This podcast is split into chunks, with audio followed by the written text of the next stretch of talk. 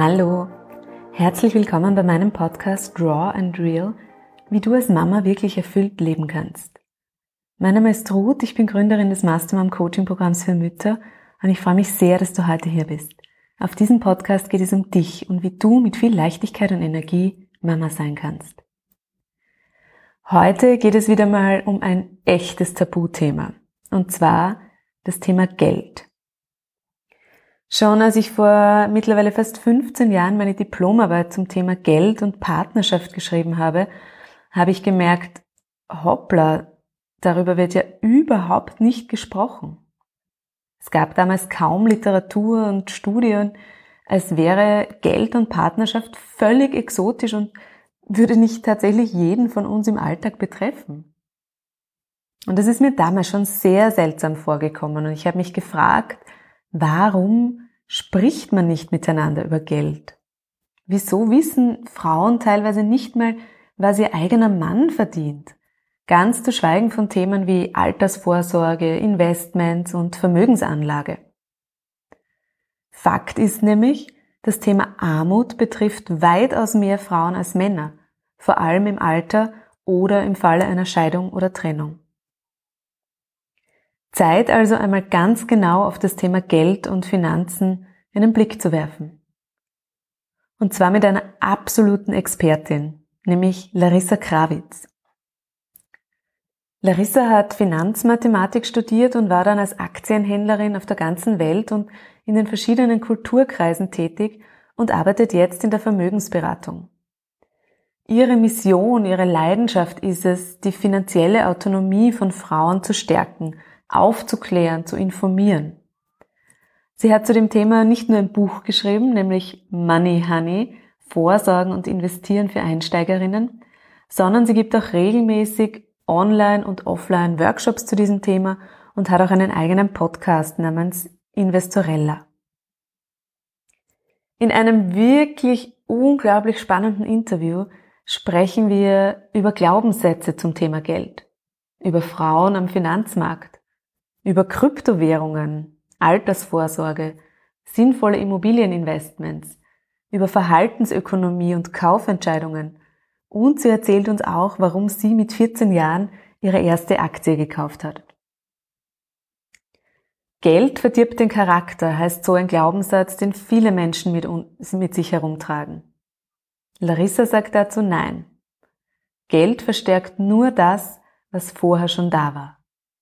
Wenn du ein großzügiger Mensch bist, wirst du mit Geld noch großzügiger. Bist du geizig, wirst du es mit Geld noch mehr. Alle Infos zu Larissa Krawitz, zu ihrem Buch und ihren Workshops und auch ihrem Podcast findest du natürlich wie immer verlinkt in den Shownotes. Ich konnte mir aus diesem Gespräch auch persönlich sehr, sehr viel mitnehmen und kann wirklich jeder Frau nur empfehlen, beschäftige dich mit deinen Finanzen in deiner vollen Eigenverantwortung. Das bringt dir nicht nur viel persönliche Freiheit, sondern stärkt einfach auch deine Handlungsfähigkeit. In diesem Sinn, viel Freude mit dieser Episode. Schön, dass du da bist. Deine Mastermann, Ruth. Ja, liebe Larissa, vielen Dank, dass du heute da bist. Freut mich sehr, Ruth, dass ich in deinem Podcast sein darf. Larissa, dein Lebenslauf, der liest sich ja finde ich unglaublich spannend. Du bist Finanzmathematikerin. Ich wusste gar nicht, dass es sowas überhaupt gibt. Du willst es vielleicht kurz dann noch erläutern. Du warst äh, Aktienhändlerin, äh, Strategieentwicklerin, ähm, bist jetzt auch Vermögensberaterin und deine Mission, dein Herzensanliegen ist es sozusagen wirklich so die finanzielle Autonomie von Familien und von Frauen vor allem zu stärken. Ja, magst du einfach mal ein bisschen erzählen über dich? Was du so machst und wie man sich das vorstellen kann. Ja, also ich habe mich, ähm, ich bin in einer Familie aufgewachsen, mein Vater war auch Aktienhändler. Und damals als kleines Mädchen habe ich ihn so beobachtet, manchmal durfte ich mitgehen in seine Arbeit, in die Bank und habe ihn einfach beobachtet. Ich habe nicht wirklich so verstanden, was er macht, aber für mich hat es immer so ausgeschaut, als würde er mit seinen Freunden reden. Damals war der Handel alles noch am Telefon. Und ich habe mir gedacht, wow, also mein Papa hat einen interessanten Job, er redet den ganzen Tag mit seinen Freunden, wir haben ein großes Haus, können auf Urlaub fahren, also das passt alles, das möchte ich auch irgendwie machen, wenn ich älter bin. Und das andere war äh, das Bankgeheimnis. Wenn ich, ich bin dann, ja, so wie das vier, fünfjährige Kinder machen, meinen Eltern nachgerannt und habe sie alle möglichen Sachen gefragt über ihre Arbeit. Meine Mama hat auch in einer Bank gearbeitet, zwar in einem anderen Bereich, aber ich habe denen immer alle möglichen Fragen gestellt und irgendwann wollten sie die nicht mehr beantworten und haben immer gesagt, das kann ich dir nicht sagen, das ist Bankgeheimnis. Gut. Ich als kleines Kind habe mir gedacht, okay, das Bankgeheimnis, was ganz Mysteriöses, das ist das Geheimnis, wo das Geld herkommt, ich muss das herausfinden. Ich bin denen nachgelaufen und habe gesagt, Mama, Papa, bitte, bitte, sagt mir das Bankgeheimnis. Ich verspreche, ich sage es niemandem anderen weiter. Und äh, sie haben es mir nicht gesagt und, und haben eigentlich nur gelacht darüber, weil ich habe als Kind natürlich nicht verstanden, dass es, dass es eigentlich eine Datenschutzverordnung ist. Und haben dann gedacht, okay, es kann nur einen Weg geben. Und zwar, wenn ich erwachsen werde, muss ich auch in einer Bank arbeiten. Das ist der einzige Weg, wie ich das Bankgeheimnis herausfinden kann. Und so hat sich das, ist das Interesse entstanden. Und als Teenager habe ich dann ähm, damit begonnen, auch Aktien zu kaufen.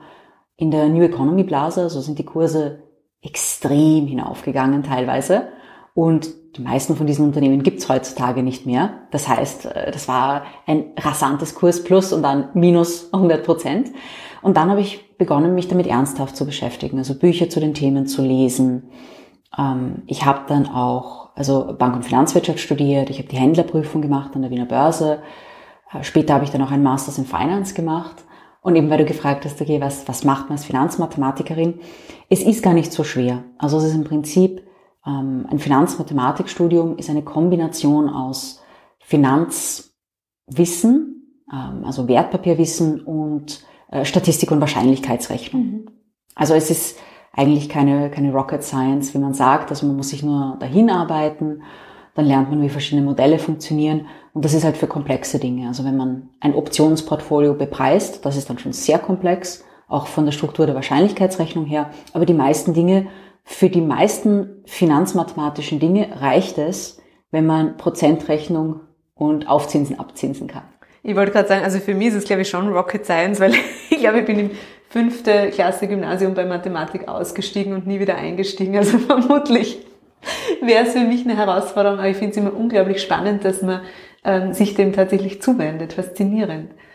Haben deine Eltern das dann unterstützt eigentlich, diesen, diesen Weg? Ähm, ich, weder noch. Also ähm, generell komme ich aus einer relativ liberalen Familie. Bei meinen Eltern wäre jeder Berufswunsch in Ordnung gewesen. Unterstützt, also in dem Sinne, ja schon.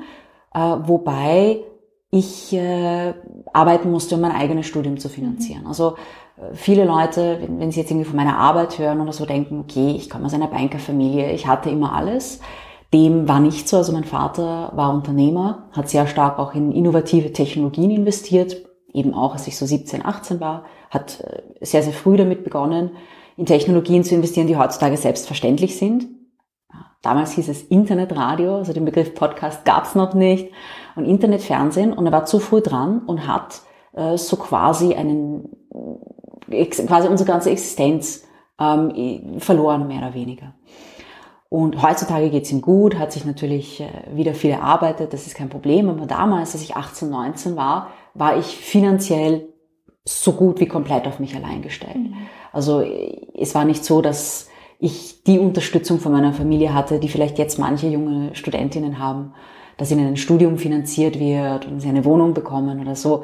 Äh, das war auch der Grund, warum ich berufsbegleitend studiert habe und war mehr oder weniger gezwungen, mich auch mit persönlichen Finanzen zu beschäftigen, weil wenn man kein Geld hat, man muss es irgendwie verdienen und mhm. dann fragt man sich natürlich, okay, ich habe kein Geld, wie komme ich daran? Und das war quasi so eine Kombination aus aus Finanzwissen und Lebenserfahrung, dass ich da mit der Zeit äh, gewisse Strategien entwickelt habe.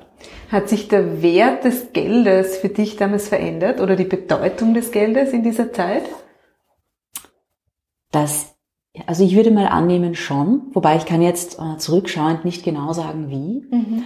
Am Anfang war ich noch sehr, also das war ich generell eher als Teenager, war ich sehr, sehr konsumorientiert. Und davon wegzukommen, das hat eine Zeit lang noch gedauert heutzutage lebe ich einfach wirklich meine konkreteren Werte. Das heißt, Konsum hat sehr, sehr, sehr stark an Wert verloren. Mhm. Und der Wert des Geldes für mich hat sich eher verändert in Richtung Zeit. Dass ich mir eben ein, ein gutes Portfolio aufbaue, Investments aufbaue, in dem Wissen, dass ich höchstwahrscheinlich, also wenn alles gut geht, nicht bis zur Pension warten muss, um theoretisch in Pension zu gehen, was ich aber nicht machen würde, weil ich liebe meine Arbeit. Aber um eben eine Basis zu schaffen, bei der die normale bezahlte Erwerbsarbeit nicht mehr nötig wäre. Mhm. Und gerade, wir, wir sprechen auch viele Mütter an, da ist das natürlich ein Riesenthema, ähm, etwas aufzubauen, das einem auch den Freiraum gibt, Zeit mit den Kindern zu verbringen. Weil das ist natürlich so die, die, die Essenz des Lebens, ist, sind ja die Beziehungen zu anderen Menschen und gerade zur Familie und gerade wenn man Kinder hat. Kennst du jetzt auch ganz frisch, du bist mhm. ja äh, neu gebackene, frisch gebackene Mama sozusagen, ähm, hat wahrscheinlich auch bei dir nochmal was verändert in deinen Prioritäten, kann ich mir vorstellen, oder? Ja, also es hat auf jeden Fall was verändert. Und zwar, also eine ganz, ganz gravierende Veränderung war, die hat sich in, auch wirklich in den letzten Monaten, das ist jetzt zehn Monate alt, hat sich in den letzten Monaten entwickelt, dass ich gesagt, dass ich besser gelernt habe, Grenzen zu ziehen. Mhm. Ähm, ich ich habe immer anderen Menschen geholfen, andere Menschen unterstützt. Und ähm, auf gewisse Art und Weise musste ich das jetzt zurückfahren, weil ich gesagt habe, okay, ich muss jetzt mit meiner Energie besser haushalten. Ich habe mein Unternehmen, ähm, das mache ich wahnsinnig gern, da mache ich sehr, sehr viel. Und ich habe meine Familie und da teilt sich so die, die Energie auf. Und äh, für gewisse Dinge, also dass ich zum Beispiel in Facebook-Foren sehr, sehr lange Posts schreibe, um gewisse finanzielle Dinge zu erklären, das schaue ich jetzt, dass ich es eher kurz halte. Und da habe ich mich ein bisschen zurückgenommen. Also, dass ich, dass ich mir denke, okay, ich, ich muss nicht mehr die Welt retten. ich kann ein bisschen was dazu beitragen. Aber ähm, da habe ich mich so ein bisschen zurückgenommen in meiner Retterenergie. Spannend. Wie, wie ging es dir denn ähm, während dem Studium? Jetzt ist ja Geld, Investments, der ganze Finanzsektor schon noch eine große Männerdomäne. Korrigiere mich, wenn sie das geändert hat, aber wie bist du denn da als Frau aufgenommen worden? Also es hat sich mittlerweile sehr stark verändert. Man muss bedenken, ähm, ich habe sehr früh angefangen. Also ich habe, wie gesagt, mit 18 angefangen zu arbeiten, berufsbegleitend studiert. Damals war es noch ganz anders. Also wie ich Aktienhändlerin war, gab es, glaube ich, zwei oder drei weitere Händlerinnen in Wien. In den Banken selbst, also so im, im äh, Filialbereich zum Beispiel, da ist der Anteil an Frauen noch relativ hoch. Auch damals. In, in der Bank quasi. Ja, in ja. der Bank, mhm. in der physischen Bank.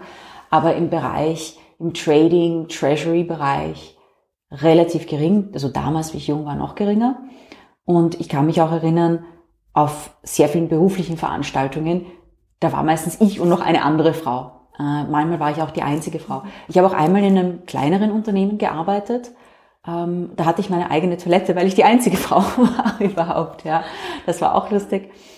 Aber äh, die Aufnahme ist, ist durchaus positiv. Also ich habe das nie irgendwie so erlebt, als würde man mich in dieser Industrie ablehnen, weil ich eine Frau bin. Gerade im Aktienhandel eher das Gegenteil. Mhm. Also mein damaliger Chef hat gesagt, na ist super, dass wir auch eine Frau haben, weil die Kunden wollen ja nicht immer nur mit Männern reden. Ja, es ist ja natürlich auch, ähm, wenn man die Leute anspricht, dann hat man halt einerseits so ein bisschen die männliche, ein bisschen die weibliche Perspektive, ist auch mal ein bisschen eine Abwechslung. Also in den meisten Institutionen wurde das äh, positiv aufgenommen. Das, was ich auch dazu sagen muss, ist, es gibt immense kulturelle Unterschiede, was mhm. das betrifft. Ich habe in verschiedenen Ländern gelebt und gearbeitet und das merkt man schon. Also wie, also wenn man, wenn man es beim Namen nennt und sagt so ein, so ein gewisser Sexismus, der, der jetzt nicht, oder eine, eine Diskriminierung auf Basis des Geschlechts, die ist in jedem Land, in dem ich bis jetzt gelebt habe, unterschiedlich. Und das ist teilweise sehr interessant, das zu beobachten. Spannend. Gibt es da ein Land, das du als besonders fortschrittlich wahrgenommen hast? Also, Oder sehr gleichberechtigt, vielleicht trifft es das besser. Ähm, ich habe vier Jahre in Prag gelebt und gearbeitet. Und mein erster Job war dort im Währungshandel bei der Komerční Banka. Das ist eine der größten Banken in, in, ähm, in der Tschechei und die gehört zur Société Générale Gruppe in Frankreich. Und ich bin dort auf den Trading Floor gegangen und da waren wahnsinnig viele Frauen. Und auch in den Managementpositionen relativ viele Frauen, also viel mehr, als ich gewohnt war. Und der Grund dafür ist natürlich ganz klar, in kommunistischen Ländern gab es das Konzept der Hausfrau nicht oder nur extrem selten. Da mussten alle arbeiten. Das heißt, die Frauen, und da war es, da war es auch nicht so, dass man irgendwie drei Jahre in Karenz gehen konnte oder so. Die Frauen mussten genauso arbeiten wie die Männer. Und dadurch ist das Geschlechterverhältnis anders gewesen. Also ich habe in Prag auch wahnsinnig viele weibliche Unternehmerinnen kennengelernt und auch in meinem Freundeskreis und meinem Umfeld gehabt. Also das äh, habe ich schon als anders empfunden. In Frankreich ist es, ist es wiederum anders ähm, Deutschland und Österreich auch sehr unterschiedlich, hätte ich mir, hätte ich mir nicht gedacht. Ähm, also Österreich ist zwar ein bisschen konservativer, Deutschland ist, ist von dem, was ich erlebt habe, auch nach Regionen unterschiedlich, sehr, sehr offen. Aber in gewissen Branchen gab es doch noch eine, also eine sehr, sehr starke Unterscheidung. Also in Deutschland ist es mir öfters passiert, dass ich mit dem Vornamen vorgestellt wurde. Mhm. Und auf, ich kann mich erinnern, da waren einige Events, auch auf, äh, selbst auf Startup-Veranstaltungen, wo es um quasi Fintech ging. Und da wurden die Männer vorgestellt mit ihrem vollen Namen, also, weiß nicht, oder Magister XY von dieser Company. Und ich kam auf die Bühne und der Moderator hatte gesagt, ja, und das ist jetzt Larissa.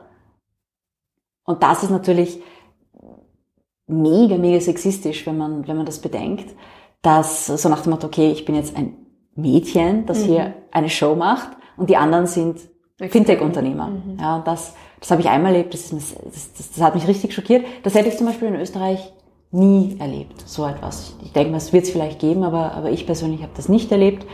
Und die Unterscheidung ist wirklich in jedem Land, in dem ich bis jetzt gelebt oder gearbeitet habe, anders. Sehr spannend. Ja, das ist wirklich spannend. Also vor allem der Kommunismus im Hinterkopf mhm. als System ähm, denkt man so gar nicht dran, aber klar, macht Sinn. Ähm, wenn du, wenn du jetzt äh, so drauf schaust auf das Thema Geld, Finanzen, ähm, vielleicht auch Werte, weil das gehört mhm. ja natürlich irgendwie dazu. Hast du auch das Gefühl, es ist noch ein Tabuthema in unserer Kultur, in unserem Kulturkreis jetzt, in unserer Gesellschaft? Oder sind wir schon so weit, dass darüber wirklich offen ähm, gesprochen werden kann? Es ist noch, es ist noch ein absolutes Tabuthema. Also ich habe äh, für mein Buch habe ich da einiges recherchiert, was es im deutschsprachigen Raum gibt. Und ich kann mich an die Zahl nicht genau erinnern, aber sie war sehr, sehr, sehr hoch. Die, die Anzahl der Menschen, die nicht wissen, was ihr Partner oder ihre Partnerin verdient. Das heißt, nicht einmal in der Familie redet man drüber. Und ähm, ja, also das war ein Wahnsinn, also eine extrem, extrem hohe Anzahl der Menschen. Das war eine Studie aus Deutschland. In Österreich gibt es eine sehr, sehr interessante Studie. Die wurde gemacht von der Nationalbank, na, von Münze Österreich und von der WU über Taschengeld.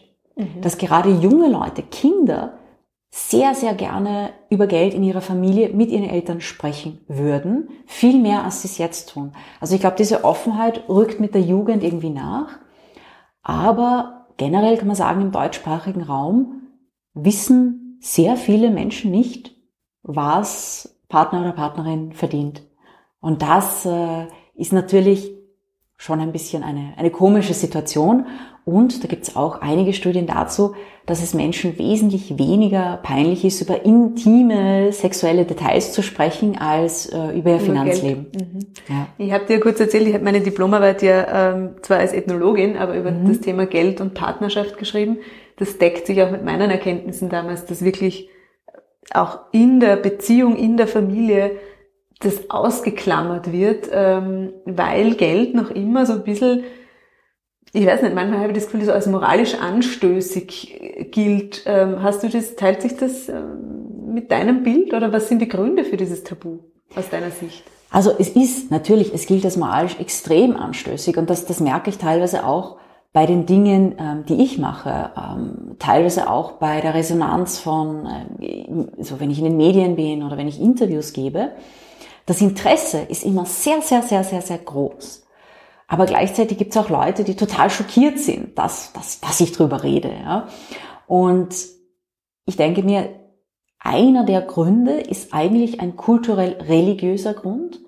Die Stellung von Geld im Christentum, mhm. das hat uns in der westlichen Welt ja auch sehr stark geprägt. Besonders interessant ist es dann, wenn man in Asien unterwegs ist, wo es das Christentum eigentlich kaum gibt oder wenn ich mit äh, Chinesinnen oder Chinesen spreche über das Thema Geld, da wird ganz anders damit umgegangen. Äh, China ist besonders interessant auch, weil da tendieren eher die Frauen dazu, das Geld zu managen. Es ist das Land der Milliardärinnen. Und ähm, ich habe eben auch äh, Asiaten, Asiatinnen in der Familie. Und da ist einfach der Umgang damit ganz, ganz anders. Also es ist sehr stark kulturell geprägt. Ich glaube, es liegt ein bisschen im ähm, im, im Christentum auch, wobei das gibt's ja in England, in den USA auch und die haben einen anderen Zugang. Und ich denke mir, dass gerade in Europa andere kulturelle Einflüsse auch noch dazukommen. die irgendwie so aus der Geschichte noch stammen. Aber das ist ein sehr, sehr komplexes, aber auch interessantes Thema. Wenn man dran denkt, ähm, der Spruch aus der katholischen Kirche, geben ist zähliger als nehmen, dann ähm, hat man schon so eine Richtung, was viele Menschen einfach prägt. Dieses, darf ich denn überhaupt Geld haben? Ist es denn überhaupt ähm, moralisch in Ordnung, Geld zu verdienen oder darüber hinaus zu verdienen, was ich fürs Notwendigste brauche? Also äh, das Überleben zu sichern ist eh okay, aber quasi darf ich auch reich sein? Darf ich wirklich ähm, ja, finanziell in einer Fülle, in einer finanziellen Freiheit leben. Ich glaube, da ist bei vielen von uns noch viel Altes an Glaubenssätzen und Muster irgendwie eingespeichert. Ja, definitiv, definitiv. Also das war bei mir nicht anders. Also ich habe da auch ähm, so in Richtung Glaubenssatzarbeit, da habe ich in der Vergangenheit immer einiges gemacht. Und ich denke mir, das ist, da gibt es viele Glaubenssätze, die die Menschen zurückhalten. Und man muss, man muss natürlich aufpassen. Ja. Ähm, Geld ist ein Verstärkungsmittel, wenn man so möchte. Und manche Leute meinen, Geld verdirbt den Charakter. Und ich habe in meinem Leben, wie gesagt, ich habe auch in Monaco gelebt und ich habe wahnsinnig viele Leute erlebt, die auch etwas aufgebaut haben und sehr viel Geld verdient haben. Geld verdirbt den Charakter nicht. Geld verstärkt aber das, was schon vorhanden ist. Das mhm. heißt, wenn man vorher ein rücksichtsloser Mensch war, dann kann man mit mehr Geld, mit mehr Ressourcen noch rücksichtsloser mhm. umgehen. Wenn man vorher ein großzügiger Mensch war, dann wird man nachher noch großzügiger sein. Also das liegt dann schon sehr stark in der Persönlichkeit. Es gibt Menschen, die durch Geld verdorben werden. Wobei in allen Fällen, in denen ich das erlebt habe, war der Samen dafür ja bereits vorhanden. Mhm. Und dann gibt es Menschen, die wahnsinnig viel aufbauen und mit ihrem Geld echt tolle Dinge, tolle Projekte machen die hätten das aber vorher auch schon gemacht, hat eben nur in kleinerem Rahmen und da wäre es den meisten anderen nicht so aufgefallen. Also in Wirklichkeit ist es so ein, ein, ein Verstärken, Verstärkungsmechanismus. Ein möglich machen in verschiedene Bereiche, sowohl als auch irgendwie. Ne? Ähm, ganz ursprünglich ist Geld ja nichts anderes als ein Tauschmittel. Also wenn wir ganz zurückgehen an den Ursprung, dann ist es ja auch jetzt mhm. noch, ja. ähm, Jetzt gibt's ja gerade spannende Entwicklungen an der Börse, wenn man mhm. an Bitcoins denkt zum Beispiel. Also da kriegt man nicht einmal mehr wirklich was getauscht, sondern nur noch virtuell. Ähm, wie, wie siehst du das oder ähm, wie stehst du dazu jetzt, äh, auch aus deiner professionellen Sichtweise? Macht das Sinn? Kann das funktionieren dauerhaft? Ist das unsere Zukunft? Ja, also ich glaube, dass, äh, dass, dass Kryptowährungen eine, eine äh, große, wichtige Zukunft äh, vor sich haben. Und was man auch dazu sagen muss, viele Leute sagen, ja, das ist ja nur virtuell was ist das, also im Vergleich zu Kryptowährungen, unser klassisches Geld. Unser klassisches Geld ist mehr oder weniger ein, eine, ein Versprechen einer Zentralbank. Das heißt, unser normales Bargeld, in Wirklichkeit, die, nehmen wir einen 100-Euro-Schein. Und ein tolles Beispiel aktuell ist Venezuela, Hyperinflation. Ein 100-Euro-Schein ist jetzt 100 Euro wert und man hat da, und, und wie bestimmt sich aber der Wert dieses Scheines? Es ist ein Stück Papier mit ein, mit ein paar speziellen Leuchtstreifen drinnen. Der Wert des 100-Euro-Scheins bemisst sich eigentlich dadurch, was ich damit kaufen kann.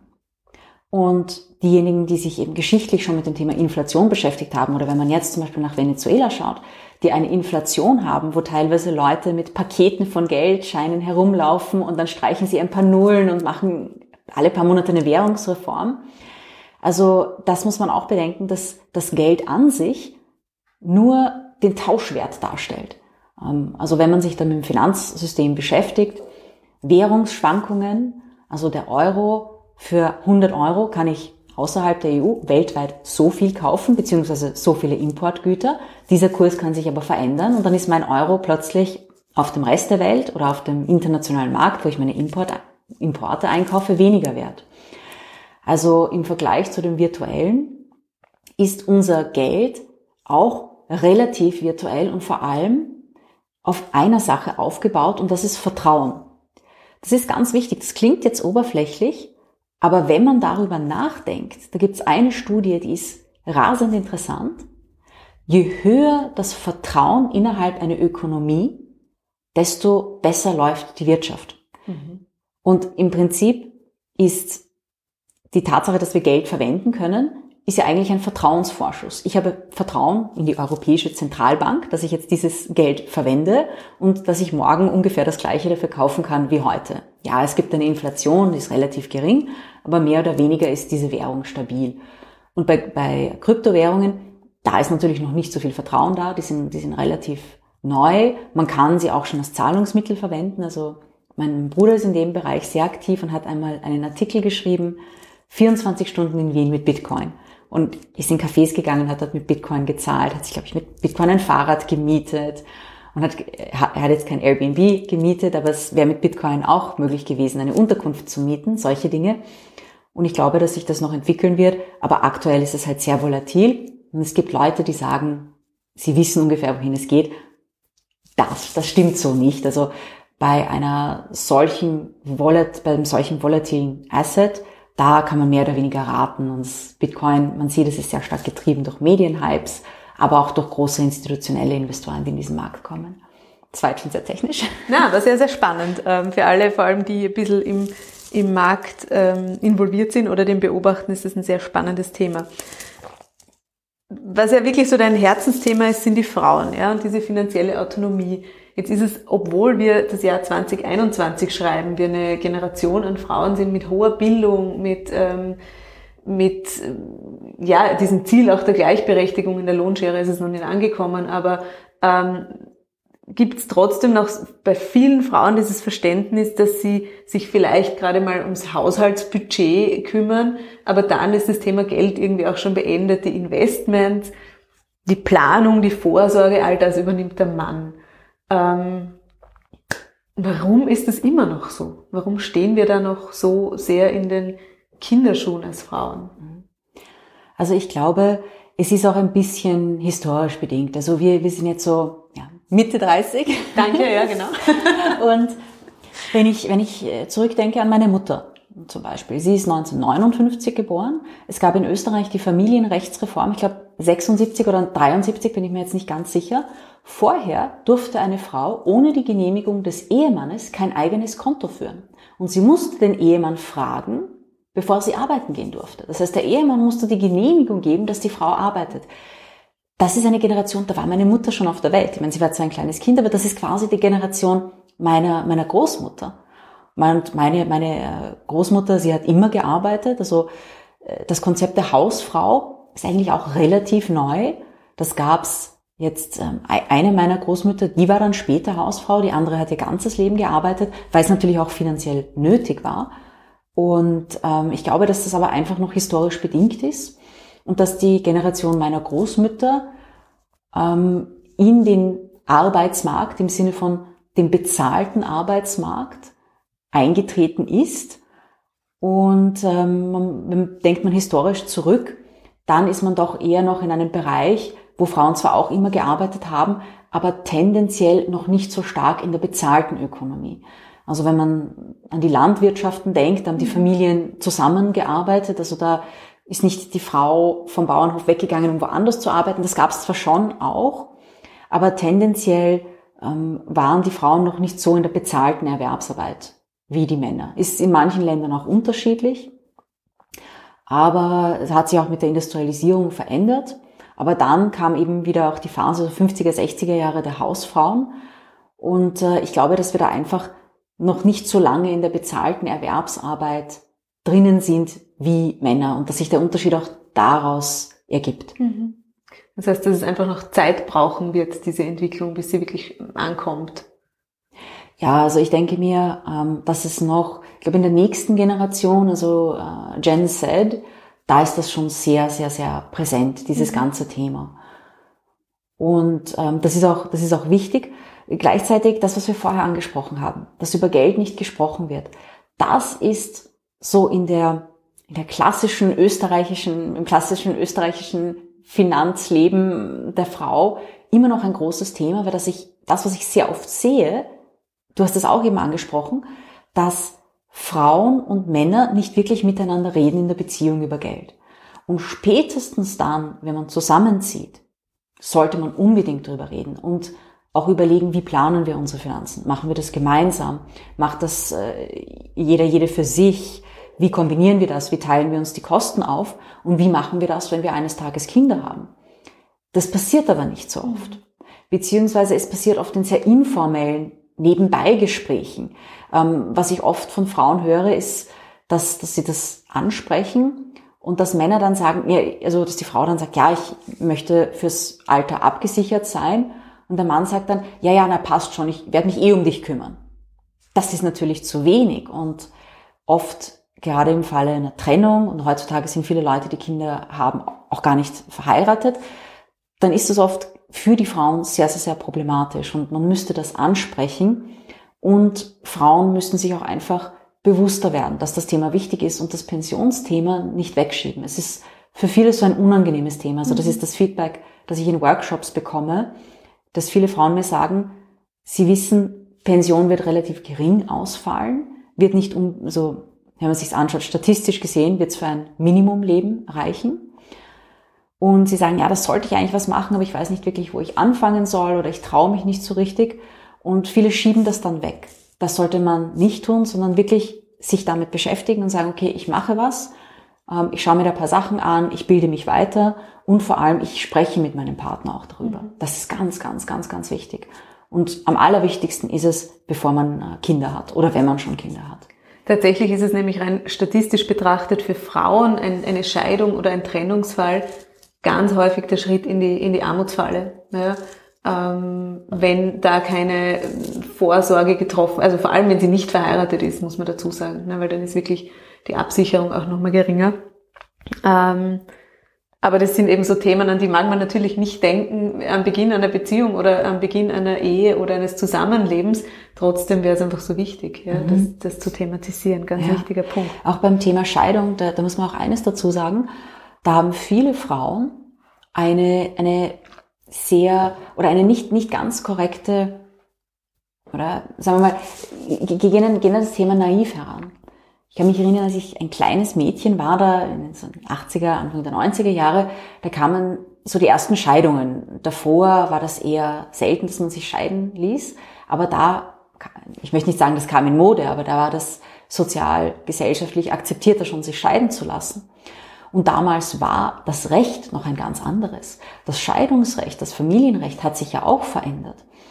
Ähm, man sieht das immer in amerikanischen Filmen, ja, die Leute fahren nach Las Vegas, sind zwei Tage verheiratet, lassen sich scheiden und dann äh, bekommt äh, die Frau die Hälfte des Vermögens des Mannes oder der Mann hat ein Anrecht auf die Hälfte des Vermögens der Frau. Das ist nicht so. Mhm. Das ist in Österreich nicht so. Und es gibt sehr, sehr viele Gesetze, ähm, auch was Alimente betrifft, die quasi eigentlich besagen, also als Erwachsener bekommt man nur Alimente, wenn man nicht dazu fähig ist, am Arbeitsmarkt teilzunehmen. Sobald man theoretisch dazu fähig wäre, am Arbeitsmarkt teilzunehmen, ist das mit den Alimenten äh, extrem, extrem, extrem schwierig. Dann gelten sie nur für die Kinder, aber nicht für die ja. Frau. Ja, genau. Ja. Ja, das ist, ähm, das ist auch so ein Tabubereich, der einfach aufgebrochen gehört. Das ist ähm, ja unter anderem ja deine Mission. Mhm. Auch du gibst Workshops, du gibst auch Fortbildungen für Frauen. Was erfährt man dort? Was, was bringst du den Frauen näher? Also es beginnt, ähm, es sind die verschiedensten Themen. Es beginnt einmal mit den persönlichen Finanzen. Ähm, ich habe auch ein Buch dazu geschrieben, das heißt Money Honey und das, äh, das beginnt eigentlich quasi mit einem Kapitel, wo es darum geht, sich die eigenen persönlichen Finanzen mal anzusehen. Weil das ist von Typ zu Typ total unterschiedlich. Es gibt Leute, die sind sehr, sehr gut organisiert. Und in meinen Workshops, wie es noch Live-Workshops äh, gegeben hat, habe ich die Leute immer gefragt, wer von euch führt ein Haushaltsbuch? Und circa 10% der Teilnehmerinnen heben dann die Hand.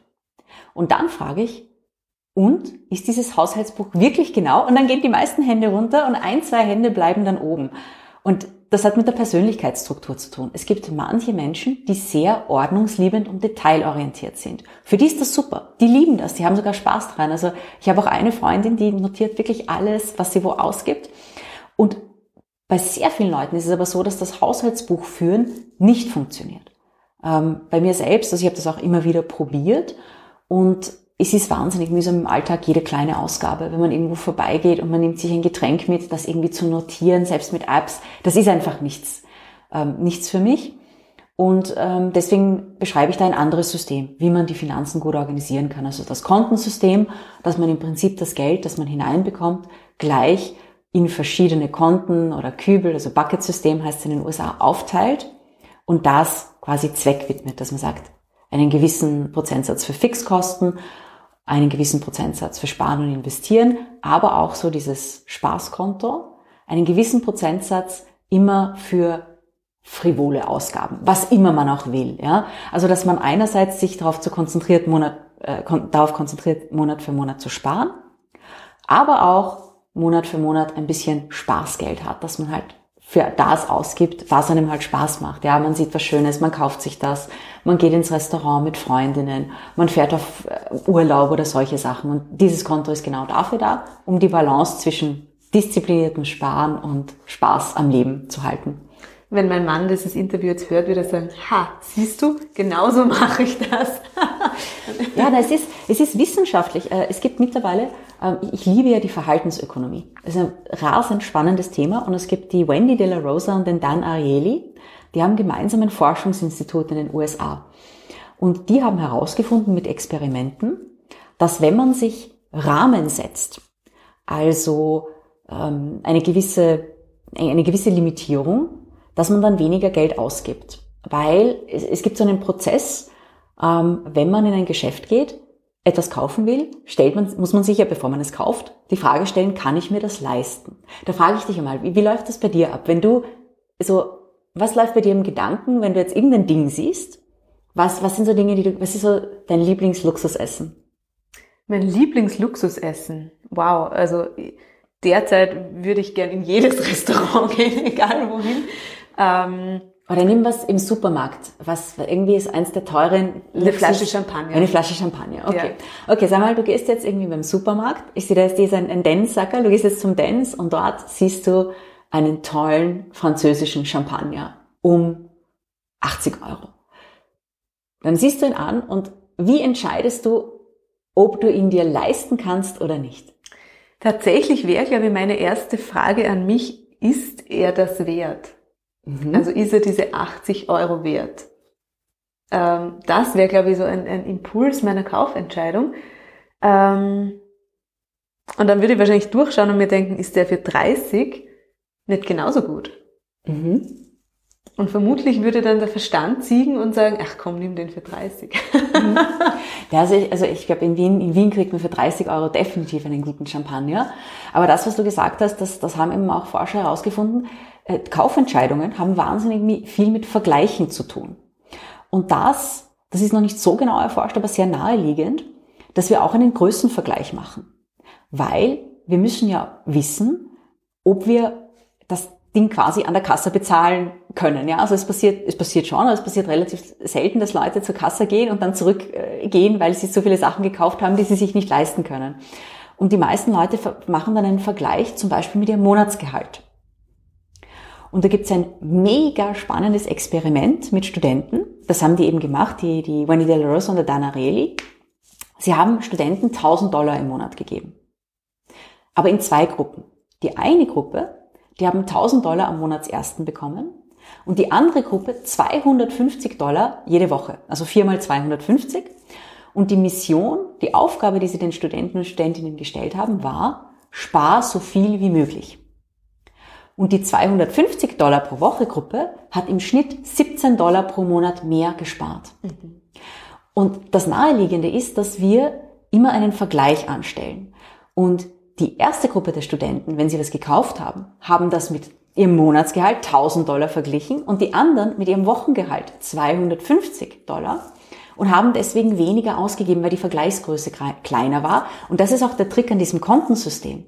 Weil wenn du sagst, du hast ein Spaßkonto und da sind 500 Euro drauf und du siehst einen 80 Euro Champagner, dann vergleichst du 80 zu 500 und wenn man einfach ein, ein generelles Sammelkonto für alles hat, dann vergleicht man 80 mit dem Monatsgehalt. Und das ist natürlich viel weniger. Und das ist der Trick dieses, dieses Konten- oder Bucket-Systems. Das heißt, eigentlich wäre super, wenn, also für alle Angestellten, wenn der Arbeitgeber in, in vier Tranchen das Gehalt auszahlen würde, würde es auch nochmal erleichtern. Irgendwie sehr spannende. Also in, in, in den USA ist es großteils so noch. Ähm, also sehr viele auch große Unternehmen und ein Bekannter von mir, der ist in die USA gezogen, um dort Finanzvorstand von einer Firma zu werden.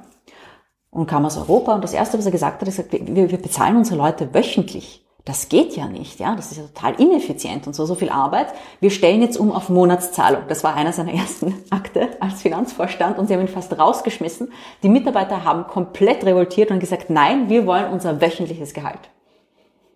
Also ähm, diese Gewohnheit, mit welchen Vergleichsgrößen wir wirtschaften, das ist etwas Anerzogenes. Ja, also in Europa gibt es relativ wenig Leute, die wöchentlich bezahlt werden, aber in anderen Ländern ist das noch ähm, ist das noch relativ häufig und da ist dann natürlich die Vergleichsgröße auch anders. Sehr spannend. Das werde ich mir äh, auf jeden Fall mitnehmen und gleich mal umsetzen. Ich werde dir berichten. Ähm, das betrifft das Haushaltsbudget. Was ist es, wenn es zu Investments kommt? Ich denke jetzt zum Beispiel Wohnungskauf, ähm, sei es jetzt für den Eigenbedarf oder als Anlage. Welche Rolle spielen Frauen da im Normalfall? Haben die die Entscheidungs Power oder, ähm, oder, oder finanzieren Sie es auch mit? Was sind da deine, deine Erfahrungen? Es gibt, äh, die, das ist ein bisschen schwierig, weil, weil ich arbeite gerne eben mit, mit, äh, auch mit, mit wissenschaftlichen Daten und da gibt's leider für unsere Region noch relativ wenig. Aber die ähm, Alissa Schneebau, die forscht da zum, zum Gender Wealth Gap in Österreich. Und sie hat herausgefunden, dass auch in Bereichen wie Immobilien oder Erbschaften ähm, das sehr stark männlich besetzt ist. Also dass die Frauen wesentlich weniger Vermögen besitzen als Männer, was Barvermögen betrifft, Wertpapiervermögen, aber auch Immobilienvermögen. Und also das ist was, was wir wissenschaftlich wissen, dank äh, dieser Studie und die, die forschen auch noch weiter daran. Was sehr, sehr oft passiert oder was ich eben sehr, sehr oft sehe, ist halt das Thema Wohnen, Immobilienkauf, Kreditfinanzierung, Grundbuch dass das nicht immer kongruent ist. Also es, es gibt zum Beispiel Fälle, wo der Mann sagt, okay, ich kaufe die Wohnung und man, man wohnt als Frau dann da, ist aber nicht als Miteigentümerin im Grundbuch. Manchmal wird mitfinanziert, manchmal nicht. Dass Frauen da noch nicht so gut ihre Rechte kennen, nicht so gut auf ihre Rechte pochen. Besonders schwierig ist das auch in Situationen, wo man, wenn man zusammenkommt, wenn man schon etwas älter ist, Patchwork-Familien, wer hat schon welche Immobilie, wie geht man damit um? Und ich glaube, da gibt's für Frauen einfach, ähm, weil die, die, die Sensibilisierung noch nicht so da ist, gewisse Stolpersteine. Dann sagt man, okay, ich, ich ziehe halt ein bei diesem Mann und dann ist man mit dem zusammen, vielleicht 10, 20 Jahre und ähm, dann wird irgendwie nicht langfristig an die Wohnzukunft gedacht. Also das sind Fälle, die ich immer wieder erlebe ähm, oder gerade eben nach Trennungen, dass Frauen dann ausziehen und das erste Mal quasi am, am Wohnungsmarkt aktiv werden müssen. Mieten sind teuer, wenn man eine Zeit lang Teilzeit gearbeitet hat, dann ist es dann oft schwierig, das eigene Leben zu finanzieren. Also das sind Fälle, die ich immer wieder sehe. Und äh, gleichzeitig bei jungen Frauen ist es aber so, dass die sagen, ja, sie interessieren sich sehr, sehr viel für Immobilieninvestments. Äh, generell, wenn man eine Immobilie erwirbt, dann sollte man das als wirtschaftliche Entscheidung betrachten und weniger als emotionale Entscheidung. Also je mehr es eine emotionale Entscheidung ist, desto teurer kann es werden. Mhm. Also Gefahr ist da eher ähm, von den sogenannten Scheidungsbunkern. Also mit Pool und, mit Pool äh, und Kleingarten allem, ja. irgendwo im nirgendwo sozusagen und ganz viel Geld reingeflossen. Ja, ne? also gerade wenn man sagt, ja, man hat für sich selbst gebaut, teilweise mit aufwendigen Materialien, die einfach weit über dem Marktstandard sind. Und dann ist es vielleicht nicht immer ganz einfach, wenn im Fall einer Trennung dieses Haus, das halt auch sehr individuell gestaltet ist, oft dann zum gleichen Preis oder zu einem guten Preis wieder zu verkaufen. Gerade mhm. wenn man nur, wenn man es nur kurz bewohnt. Das ist natürlich eine große Herausforderung, ne? die ähm, die emotionale Entscheidung dahinter die wirtschaftliche zu stellen, kann ich mir vorstellen, dass gerade eben, wenn es ums Thema Wohnen geht, das oft äh, ganz, ganz schwierig ist. Wie, wie, was rätst du den Frauen da oder wie kannst du da auch unterstützen? In solchen also beim, beim, beim Thema Wohnen, ja, also das, das, das ist vielleicht für manche schwierig. Ich bin da relativ abgehärtet. Ich habe eine Zeit lang in Frankreich gelebt, ja, zu zweiter 25 Quadratmeter. Also ich bin da relativ desensibilisiert, was es angeht. Eine Sache, die man sich anschauen kann, da gibt es auch tolle Studien aus den USA dazu, das sind Bewegungsdiagramme. Es gibt äh, Forscherinnen in den USA, die schauen sich an, mittels Wärmebildkameras, glaube ich, wie sich die Leute im Haus bewegen und wo lange sie sich wo aufhalten. Und da sieht man, gerade in großen Wohnungen und Häusern, dass Familien, immer die gleichen Orte nutzen. Es picken immer alle am Küchentisch. Und es picken immer alle auf der einen Couch im Wohnzimmer und dann gehen sie schlafen in ihr Zimmer. Aber es gibt sozusagen relativ wenig Platz, der eigentlich genutzt wird. Und das ist etwas, äh, das, das habe ich teilweise auch erlebt. Also wie ich klein war, mit meiner Familie in großen Häusern. Wir, wir hatten ein Gästewohnzimmer einmal sogar. Das war das schöne Wohnzimmer. Wir sind immer im Fernsehzimmer gepickt, alle aufeinander und hatten eigentlich einen Raum, den wir nicht einmal aktiv genutzt haben. Der war immer total sauber, also falls Gäste kommen, immer alles schön aufgestellt. Ja, sonst ist es, wurde einmal die Woche Staub gewischt, weil wir den Raum wirklich relativ selten verwendet haben. Aber dessen muss man sich bewusst sein, dass viel Platz auch bedeutet, dass man weiter weg dann ist von, von der Familie, von, von, von den Menschen, die man liebt. Und gleichzeitig, und das ist immer so, so ein sehr kontroverses Thema, ist natürlich die Frage äh, nach dem eigenen Zimmer für das Kind. Mhm. Wenn man sich ansieht, das ist auch kulturell ganz, ganz, ganz, ganz unterschiedlich, wie sehr es akzeptiert ist, dass ein Kind mit Geschwistern das Zimmer teilt. Und ähm, da gibt's auch also viele, die sagen, ja, mein, mein, Kind braucht unbedingt sofort ein eigenes Zimmer. Ähm, und ich kenne viele Familien, die sehr, sehr viele Kinder haben, wo es normal ist, sich die Zimmer mit Geschwistern zu teilen, weil wenn man jetzt sechs Kinder hat, man kann nicht ein, ist eine Wohnung mit sieben Schlafzimmern, das ist dann schon relativ ambitioniert preislich.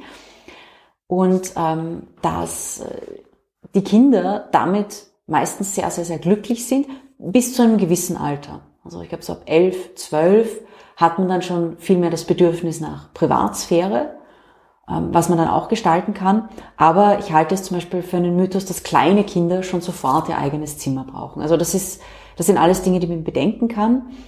Und ähm, ein anderer Faktor, den man bedenken muss, ist, je größer die Wohnung, desto günstiger ist sie zu mieten im Vergleich zum Kauf. Also da sollte man sich auch immer überlegen, ob es nicht Sinn macht, wenn man eine größere Wohnung nimmt, diese zu mieten und eine kleinere Immobilie als Investment zu, zu kaufen, anstatt eine wirklich große Immobilie zu kaufen. Also ich und mein Mann persönlich wir würden uns höchstwahrscheinlich nie eine sehr teure Dachgeschosswohnung kaufen. Einfach, wenn man die Mietpreise sich ansieht, dann ist das Mieten auf lange Sicht günstiger und es macht mehr Sinn, in kleine Immobilien zu investieren und größere Immobilien zu bewohnen.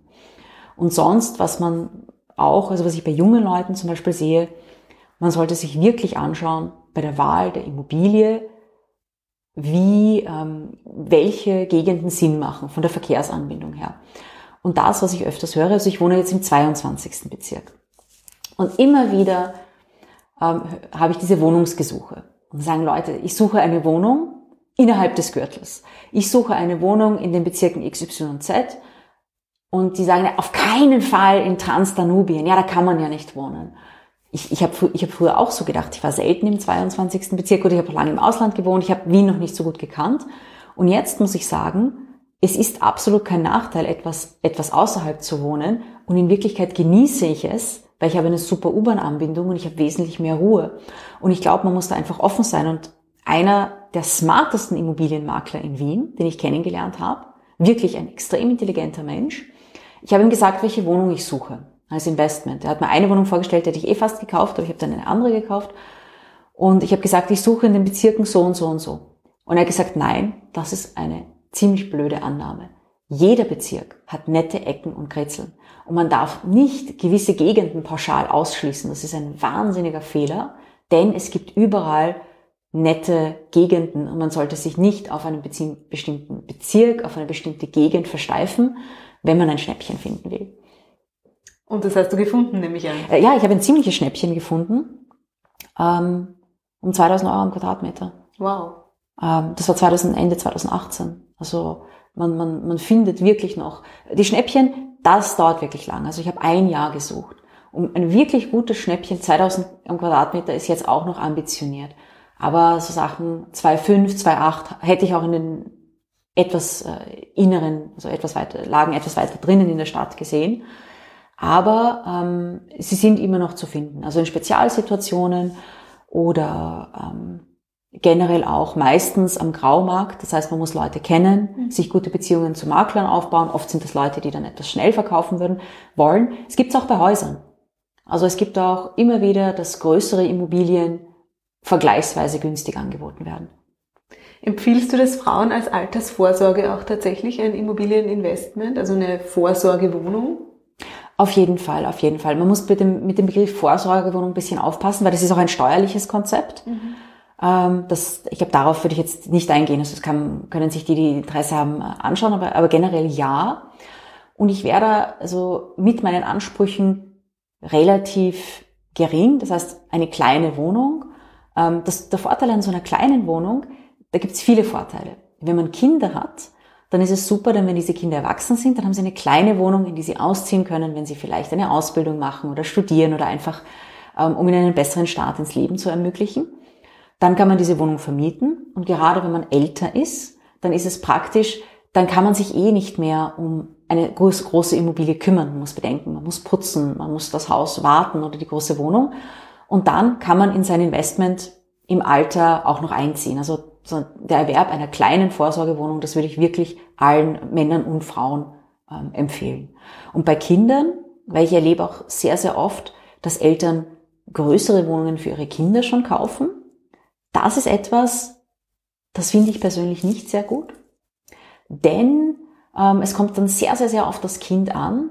Ähm, es gibt auch Fälle, wenn man, wenn man Kindern zu viel ins Leben mitgibt, dass sie dann selbst nicht, nicht so den Druck haben, ähm, sich zu entwickeln und, und es dann im Prinzip ein bisschen schwieriger haben auch. Mhm. Also deswegen sage ich für meinen Sohn eben so eine kleine Wohnung, in der er vielleicht am Anfang wohnen kann, Anfang 20, aber wenn er dann selbst eine Partnerin oder einen Partner, weiß man noch nicht, oder Kinder hat, vielleicht, vielleicht ja, vielleicht nein, ähm, dann wäre diese Wohnung zu klein. Das heißt, er hätte auch dann irgendwie so eine gewisse Ambition und müsste für etwas arbeiten und sich selbst etwas mhm. schaffen. Aber so eine kleine Wohnung, ja, also auf jeden Fall. Und da gibt es auch immer wieder Schnäppchen in diesem Bereich. Du hast ja selber als Teenager begonnen, mit Aktien zu handeln. Wann ist denn ein idealer, wenn es den gibt, Zeitpunkt, so eine Wohnung zu kaufen? Möglichst früh, kann ich mir vorstellen, oder? Ja, idealerweise dann, wenn man den, den ersten mehr oder weniger soliden Job hat. Warum? Man wird diesen Job brauchen, um eine Hypothek zu bekommen. Ich wurde vor kurzem gefragt und so, ja, aber es ist ja unmöglich, man braucht ja 30 Prozent Eigenkapital. Das stimmt in der Praxis nicht. Man braucht ein bisschen was auf der Seite. Das heißt, idealerweise, sobald man eben den ersten Job hat, lebt man noch wie eine Studentin weiter. Das heißt, man nutzt das, also meistens, wenn man studiert, eine Ausbildung macht, lebt man ja sehr, sehr bescheiden und hat relativ geringe Ansprüche. Und dann bekommt man den ersten Job und dann fängt so ein bisschen auch dieser Konsumzyklus an. Dann kann man sich plötzlich Dinge leisten. Ideal ist es, das um ein bis zwei Jahre, mehr nicht, mehr braucht es auch nicht, zu verschieben immer noch weiterzuleben wie eine Studentin und ein bisschen was an Startkapital auf die Seite zu schaffen, um dann ähm, die erste Wohnung zu kaufen. Aber normalerweise ist es so, man braucht schon einen Job mit einem fix, also einen fixen Job. Für Selbstständige ist es etwas schwieriger, um dann von der Bank eine Hypothek zu bekommen. Also so Hausnummer Mitte 20 ist ja. ein ganz gutes Alter, um da wirklich auch schon zu beginnen. Ja. Mhm. Sehr spannend. Ähm, mein Sohn zum Beispiel interessiert sich unglaublich für Finanzen. Mhm. Also er ist jetzt acht. Ähm, wahrscheinlich kennst du auch das Buch äh, Rich Dad, Poor Dad. Ähm, ja, auch so ja, diese Kiyosaki-Bücher habe ich, glaube ich, eh alle gelesen. Ein Einstiegsbuch in, auch in die Thematik, auch zum Thema Mindset, mhm. äh, Geld, Mindset. Und tatsächlich, als mein, mein Sohn begonnen hat, sich damit mit Geld und Aktien und ich, Papa, ich möchte auch Aktien kaufen und wann laden mich die ein zur... Ähm, zur, zur Sitzung quasi. Ja, zur Hauptversammlung. zur Hauptversammlung. Bist, bist, du mit ihm schon gegangen zu einer HV? Nein, noch nie. Ähm, aber es hat ihn tatsächlich interessiert und das Spannende war, dass in mir meine Glaubenssätze aufgepoppt sind, von wegen ein Kind darf sich ja für sowas noch nicht interessieren, ja, oder überhaupt eben Geld und hm, und das war ganz spannend, ein ganz spannender Prozess für mich als Mutter, ähm, zu sehen, ja, aber eigentlich warum denn nicht? Ja? Mhm. Also neue Generation, ähm, völlig neues Lebenskonzept, eigentlich why not? Ja? Mhm.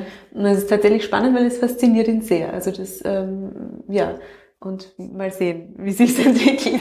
Ja, da, dann, dann, dann würde ich empfehlen, es gibt ein, ein Buch, das ich jetzt, ähm, das verschenke ich immer an so 12-, 13-Jährige.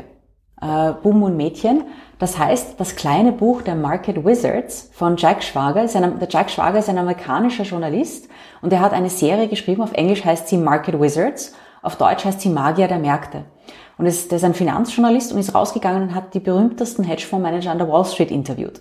Mittlerweile gibt es von diesen Market Wizards Büchern, ich glaube fünf oder sechs. Also es gab eins bis drei Market Wizards, dann gab es Hedgefund Market Wizards, dann gab es Trader Market Wizards und das, Buch, das kleine Buch der Market Wizards ist die Zusammenfassung der besten Interviews aus 30 Jahren. Und da sprechen eben diese Leute über Strategien. Ich habe das geliebt, eben so als, ja, als Teenie oder Anfang 20 diese Market Wizards Bücher zu lesen. Und es ist, es ist auch, ich finde, es ist auch wichtig, den Kindern Wissen über Geld mitzugeben. Das haben meine Eltern nicht so gut gemacht, obwohl sie aus dem Finanzsektor kamen. Da war das eher so, dass sie gesagt haben, nein, du brauchst dir um Geld keine Sorgen machen. Nur blöd, wie ich dann 18 Jahre alt war, äh, dass ich mir dann schon um Geld Sorgen machen musste. Ich war aufgrund meiner, meines eigenen Interesses dafür relativ gut vorbereitet.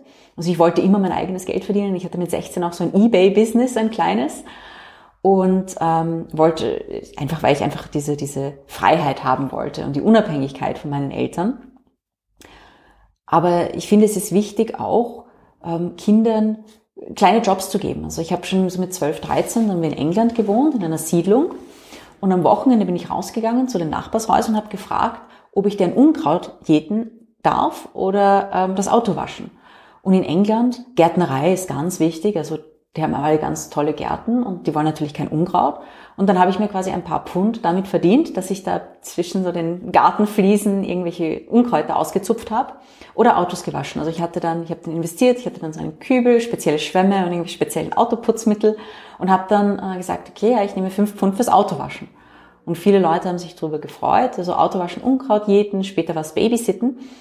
Und ich finde es nicht falsch, dass äh, Kinder auch schon so kleine Aufgaben haben. In der Stadt funktioniert das nicht so toll. Ich glaube, da geht es eher, wenn sie Teenies sind, Babysitten oder Nachhilfestunden geben an jüngere Kinder. Das habe ich dann auch gemacht. Ähm, aber ich glaube, es ist wichtig, damit eben Kinder lernen, ja, man arbeitet und man bekommt Geld dafür. Und das nächste ist dann, dass man dieses Geld nicht einfach ausgibt, sondern zumindest einen Teil spart und investiert. Also ich glaube, das kann man auch, ja, sobald Kinder lesen und schreiben können, so sieben, acht, ist auch ein gutes Alter, um damit zu beginnen. Und nimm deinen Sohn wirklich mit. Also kauf dir ähm, Aktien. Jetzt mit Corona ist es halt leider etwas schwierig, sind die ganzen Hauptversammlungen online. Aber dann geh mal wirklich mit ihm zu einer Hauptversammlung. Man muss ein bisschen aufpassen. Ja, Kinder darf man generell mitnehmen. Ich würde das mit Investor Relations klären, ähm, weil er, es ist problematisch, wenn er seine Stimme abgibt, wenn die Aktien in seinem Namen sind wegen der Mündelsicherheit. Das ist so, eine, so ein bisschen eine rechtliche Barriere, da muss man aufpassen. Aber sonst sehe ich, ist, ist da kein Hindernis. Und wenn er sich dafür interessiert, Hauptversammlungen sind, ja, es kommt drauf an. Ich würde ein kontroverses Unternehmen nehmen, weil sonst ist die Hauptversammlung relativ langweilig. Aber wenn irgendwas Arges passiert ist, dann ist die Hauptversammlung sehr spannend. Also nimm, wenn dann die Aktie von einem Unternehmen, wo gerade irgendwas äh, sehr, sehr Kontroverses oder Spannendes passiert ist, weil sonst ist die Hauptversammlung nicht so mega spannend. Aber kommen wir auch nochmal auf mhm. dein Buch zurück, mhm. ähm, Money Honey. Ähm, was erwartet die Leserin? Also wer sollte sich's kaufen, wer sollte es lesen? Für wen ist es gedacht? Also der Untertitel ist Investieren und Vorsorgen für Einsteigerinnen. Und das ist im Prinzip für Frauen oder auch Männer, also ich habe viele Männer auch, die, die mein Buch gekauft und gelesen haben, die sagen, ich habe mich mit dem Thema Finanzen und Vorsorge und Investment noch nicht beschäftigt, ich möchte einen Einstieg. Und das Buch bietet quasi das Basiswissen. Am Anfang geht es um persönliche Finanzen. Es sind auch einige Statistiken über das Pensionssystem drinnen, wie und warum sich das so entwickelt hat. Und dann geht es darum, wie kann ich investieren? Also wie kann ich mal meine Finanzen organisieren, Geld auf die Seite legen und wie funktionieren Wertpapiere, Anleihen, Aktien, Fonds, ETFs, äh, wie komme ich an die dran, wie wähle ich meinen Brokerage-Account aus, welche Strategien gibt es und vor allem, und das ist bei mir anders als bei den meisten Finanzbüchern, ich habe Finanzmathematik studiert und ich habe auch als Risk Manager gearbeitet. Das heißt, mein Buch hat auch im Vergleich zu anderen einen relativ umfassenden Risikoteil, denn sehr viel, was man da draußen im Internet findet, beim Investment, da ist null Fokus auf das Risiko. Das heißt, es hat auch ein Kapitel darüber, wie ich gut diversifizieren kann und wie ich mein Portfolio gegen Risiken absichern kann. Also im Prinzip am Ende des Buches ähm, kann man als Leserin sein erstes kleines Investment tätigen. Das war auch so das Ziel für das Buch. Und sonst mache ich noch ähm, momentan Zoom-Workshops für alle die, die sich nach dem Buch noch nicht so sicher fühlen und dann also quasi live noch mehr über ETFs oder über Aktien oder über nachhaltiges Investment erfahren wollen. Was bekommst du da so Rückmeldungen von den Frauen, aber auch Männern? Was passiert in deren Leben oder was verändert das? Also ich freue mich sehr, sehr, sehr. Ich bekomme wahnsinnig viele Zuschriften. Und sehr viele haben mir, haben mir gesagt, ja, äh, sie hatten vorher Zweifel oder sie hatten Bedenken, aber ähm, sie haben sich das Buch gekauft oder ich habe auch den Investorella Podcast, der hat 16 Folgen. Also das ist wirklich zum Einstieg, einfach so zum, zum Nachhören wie man damit beginnen kann zu investieren. Und sehr, sehr viele beginnen wirklich dann damit zu investieren und sagen, ich fühle mich jetzt wesentlich entspannter, jetzt weiß ich, jetzt ähm, habe ich ein kleines Portfolio, das mehr und mehr wächst und mache mir jetzt nicht mehr so viele Sorgen um meine Altersvorsorge, weil ich weiß, jetzt werde ich das 20, 30 Jahre lang machen. Das freut mich extrem, weil dann weiß ich, okay, diese Person, auf Englisch würde ich sagen, ja, is taken care of, ja, da brauchen wir keine Sorgen machen, eine Person weniger, die im Alter Probleme hat mit, äh, also finanzielle Probleme im Alter. Das freut mich immens. Und dann gibt es auch Rückmeldungen ähm, bezüglich dem Thema nachhaltigen Investment, auf das ich das, in das ich, auf das ich ins, im Buch auch sehr stark eingehe, ähm, dass sie gesagt haben, ja, sie haben irgendwie geglaubt, die ganze Investmentwelt ist so wie The Wolf of Wall Street. Und das hat es gegeben in den 90er Jahren. Ich muss sagen, leider nicht mehr zu meiner Zeit. Ich glaube, ich hätte viel Spaß gehabt. Da war das dann eher schon konservativ und finanzmathematisch und es gab wahnsinnig viele Regeln für alles. Heutzutage gibt es noch mehr Regeln für alles. Und ähm, das, das Investieren ist nicht irgendwie so eine Zockerpartie. Diesen Bereich gibt es und dieser Bereich wird natürlich, gerade weil Geld ein kontroverses Thema ist, sehr, sehr stark nach vorgeschoben. Gleichzeitig ist es auch so, man kann keinen Film über Finanzmathematikerinnen machen. Das geht nicht. Das würde kein Mensch auf dieser Welt anschauen. Du müsstest nämlich 90 Minuten lang Leute zeigen, die vor dem Computer irgendwelche Programme schreiben und das berechnen. Ja, also das ist nicht wirklich sehr, sehr gut zu vermarkten. Das ist aber mehr die Realität. Und das, die andere Realität beim Investment ist, es geht nicht um Zocken, es geht um Geduld. Das ist etwas, der, der George Soros, nicht der George Soros, sondern der andere Costolani, Entschuldigung, Entschuldigung, André. Das war ein sehr, sehr berühmter Börsenguru, der hat immer gesagt, am besten ist, man kauft Aktien und dann schaut man sie 20 Jahre lang nicht an. und das ist eben dieses sehr passive, sehr geduldige Investment. Und wenn man jetzt zurückschaut, wenn man jetzt, sich jetzt die großen Unternehmen anschaut und schaut, wie die Kurse vor 20 Jahren waren, äh, dann sieht man, dass über so lange Zeiträume wirklich sehr, sehr tolle Entwicklungen stattgefunden haben. Ja. Es wäre jetzt sehr spannend, ähm, heute eine Kryptowährung kaufen und dann 2041 einfach mal noch mal einen Blick drauf werfen. naja, ich habe, weil, weil, du sagst, dass ich aus aktuellem Anlass, und ich, ich bin ja ähm, auch eine, eine religiöse Person und sehr spirituelle Person, und ähm, es gibt im Leben passieren einem so viele Dinge und man weiß nicht, wofür sie gut sind. Und ich mag diesen Spruch, you know, if life gives you lemons, make lemonade. Aber da gibt es noch einen besseren Spruch, ähm, den ich von einem äh, sehr tollen Rabbiner gehört habe, und zwar Every minefield is a gold mine. Das heißt, auch wenn du im Leben einen Rückschlag hast, ist für dich eine sehr, sehr wichtige Lektion da drinnen versteckt, mit der du sehr stark wachsen kannst. Und ich liebe diese Philosophie. Und immer wieder im Leben macht man Dinge, man weiß nicht, warum man sie macht. Und ich bin sehr, sehr oft umgezogen. Und äh, meine Großmutter, die lebt jetzt in einem Altersheim und hatte vorher ihre Wohnung. Und dadurch, dass ich immer international unterwegs war, in ihrer Wohnung hatte ich immer so meine alten Sachen. Und diese alten Sachen habe ich auch öfters um, also umsortiert und dann wieder ein paar Sachen weggegeben und alles. Und meine Oma hat mich, also manchmal hat sie mir Sachen verräumt und dann war ich sehr, sehr böse, wenn sie die Sachen umorganisiert hat. Und das letzte Mal eben, das, wie sie dann umgezogen ist, habe ich meine ganzen Sachen abgeholt, sie nochmal aussortiert. Und da hat sie mich sehr, sehr genervt. Weil ich hatte meinen alten Computer und den wollte ich einfach wegschmeißen. Ja, nein, aber das kannst du nicht in den Mist schmeißen und so. Ich dachte mir, ach, habe ich ihn mitgenommen, so ein, so ein Riesenteil von Laptop. Und vor ein paar, und den, den habe ich dann einfach in den Keller gegeben, weil ich wollte ihn dann auch nicht in den Mist schmeißen, weil ich an meine Oma gedacht habe. Äh, und dachte mir, oh Gott, jetzt muss ich herausfinden, wie kann ich den gut recyceln und alles. Und dann ist mir eingefallen, dass ich in dieser Zeit das erste Mal, das muss so 2010, 11, ne, oder vielleicht erst um 2011 herum, mit, mit äh, Bitcoin äh, experimentiert habe. Also mit meinem Bruder Bitcoin hin und her geschickt und so. Und jetzt habe ich diesen steinalten Laptop von meinem Keller hervorgeholt. Und mit meinem Mann werde ich wohl äh, Data Recovery machen und vielleicht ist da noch irgendwo mein, mein steinaltes Bitcoin-Wallet von vor elf Jahren drauf und vielleicht ist ein bisschen was, das wird nicht viel sein. Damals hat das ja nichts gekostet und wir haben einfach damit herumgespielt im Internet. Und ähm, ja, aber generell, ähm, ich mache das auch so es gibt manche Unternehmen, die sind einfach gut und dann jedes Monat, dann kaufe ich die Aktie und dann schaue ich eigentlich nicht mehr drauf. Mhm. Also das ist auch, das kommt von sehr vielen Leuten, naja, muss ich mich dann nicht jeden Tag um die Kurse kümmern und so. Wenn man aktiv tradet und tradet, dann ja. Aber wenn man langfristig investiert, dann ist der Kurs von Tag zu Tag nicht sehr relevant. relevant. Mhm. Ja. Also man muss nicht alle fünf Minuten auf sein Handy schauen, deswegen. Das ist ein wichtiger Hinweis, vor allem eben unter den Mamas, äh, die vielleicht drüber nachdenken zu investieren. Ja, ähm, dass das nicht in ihrem Alltag wahnsinnig viel Zeit kostet oder aufwendig ist, sondern einfach mal strategische Entscheidungen hauptsächlich auch sind. Ja. ja. Und ähm, ja, da ist dein Buch wirklich sehr, sehr zu empfehlen. Also Money Honey für mhm. alle, die beginnen wollen, die loslegen wollen, auch ähm, ja, auch wirklich hinsichtlich dem Thema Alter, dem Thema Zukunft und Vorsorge gewidmet in Gedanken, ja, dass wir als Frauen auch in diese Eigenverantwortung kommen und zu sagen, okay, ich kümmere mich um meine Zukunft und ich warte nicht drauf, dass mein Mann das für mich erledigt, ähm, mhm. sondern das kann ich selbst tun. Ich glaube, das ist eine ganz wichtige Botschaft. Ja, und es gibt auch also die einfachste Version für diejenigen da draußen, die sagen, ja, ich weiß nicht, ich will mich wirklich nicht aktiv drum kümmern, ist, dass man sagt, man macht einen Fondssparplan oder ETF-Sparplan.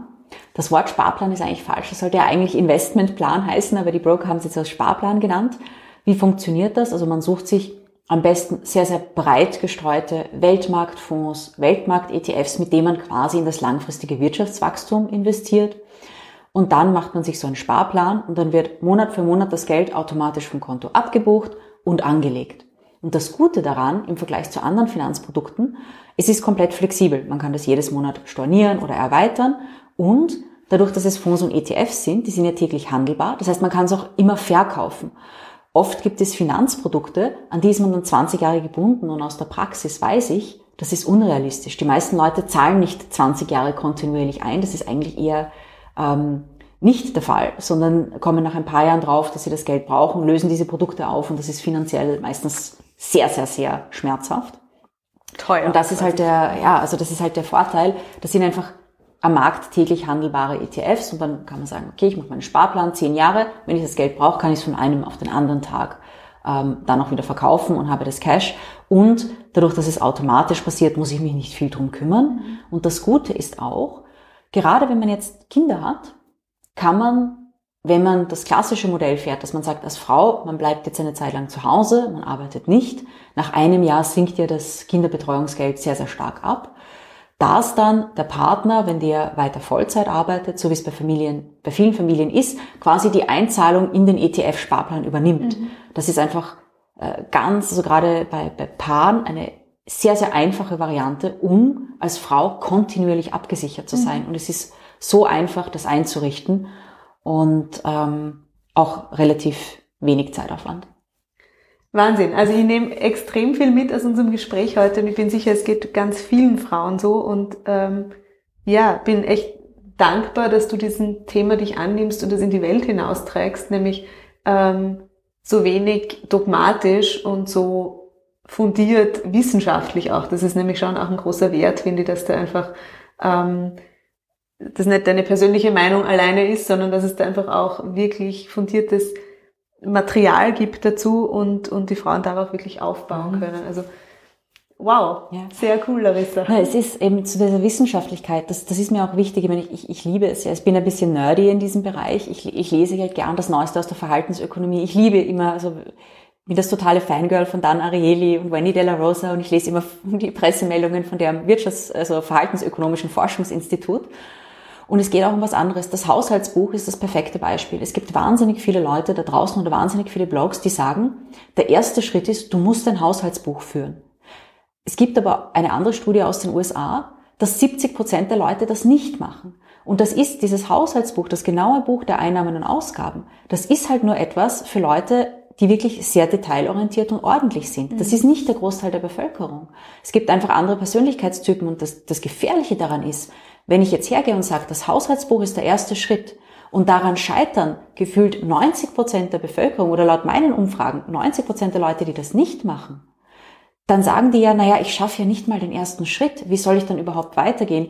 Und deswegen beschäftige ich mich halt sehr stark damit, ähm, was äh, eben aus dieser oder auch der Neuroökonomie und der Verhaltensforschung, damit die Dinge wie Investment und so, damit es auch umsetzbar ist. Und deswegen eben so Sachen wie Sparpläne oder das relativ einfache Kontensystem anstatt ein komplexes Haushaltsbuch, das sehr, sehr, sehr, sehr viel Zeit braucht und für sehr viele Leute, die machen das 14 Tage und dann schaffen sie es nicht wirklich und dann geben sie vielleicht auf bei persönlichen Finanzen, was eine Katastrophe ist. Ja, auch bei mir zieht sie beim Wort Haushaltsbuch irgendwie alles zusammen. Also ich kann das total nachvollziehen. Ich wäre auch der andere Typ. Aber dessen muss man sich auch bewusst werden. Und das mhm. finde ich sehr, sehr wertvoll, dass du diese, ja, diese Bewusstseinsarbeit da einfach auch leistet. Also vielen, vielen Dank. Bitte sehr. Ähm, Gibt es noch als Abschluss eine so eine richtige Herzensbotschaft, vor allem an die Mütter, aber natürlich an alle Frauen da draußen, was du, was du einfach für wirklich wichtig hältst?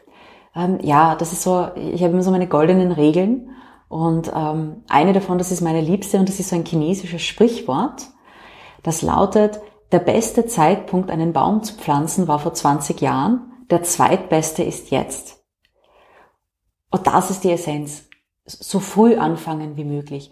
Auch wenn man mit relativ simplen Investments beginnt, auch wenn man sagt, okay, man, man, man spart vielleicht einfach mehr und legt mehr und mehr auf sein Sparkonto oder macht sich ein, ein dezidiertes Sparziel und nimmt sich zwei, drei Monate, um Bücher zu lesen, Podcasts zu hören, sich weiterzubilden und arbeitet sich dann vor, aber je mehr Zeit man hat, desto besser. Mhm. Also es ist wirklich so früh an. Man kann auch mit acht Jahren anfangen, wie dein Sohn dir das vorzeigt. Je früher, desto besser. Das ist das Allerwichtigste. Dankeschön. Bitte sehr, hat mich sehr, sehr gefreut. Ja, mich auch. Und ähm, ich habe viel gelernt und alle Infos zu dir, zu deinem Buch und auch deinen Workshops, die ja hoffentlich ähm, auch dann offline irgendwann wieder stattfinden, sind natürlich wie immer dann in den Shownotes verlinkt. Mhm. Danke dir, Larissa. Danke, sehr gut.